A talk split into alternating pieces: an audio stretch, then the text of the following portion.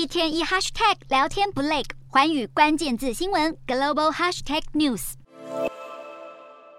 北韩在四号上午再度朝东部海域发射了一枚弹道飞弹。这次格外引人注意的是，这枚飞弹飞越了日本领空。日本官方立即发布了罕见的 J Alert，也就是全国即时警报系统，发布范围涵跨北海道跟青森县，当地居民被广播要求避难。北海道全线列车以及部分新干线一度停驶。J Alert 是只有在飞弹飞越或落在日本领土或领海时才会启动的警报系统。这已经是北韩在最近十天内第五度试射飞弹，也是今年以来第二十三次发射弹道导弹，频率之多是前所未有。现在正值日本、南韩跟美国对朝鲜半岛情势加强联合军演的时期，平壤当局的这次动作也证实日本内阁官房长官松野博一在两天前的警告，表示北韩今后可能有更进一步的挑衅行为，甚至包含核子试爆在内。现在美日韩正在加强三边安全合作，密切关注北韩的军事动向。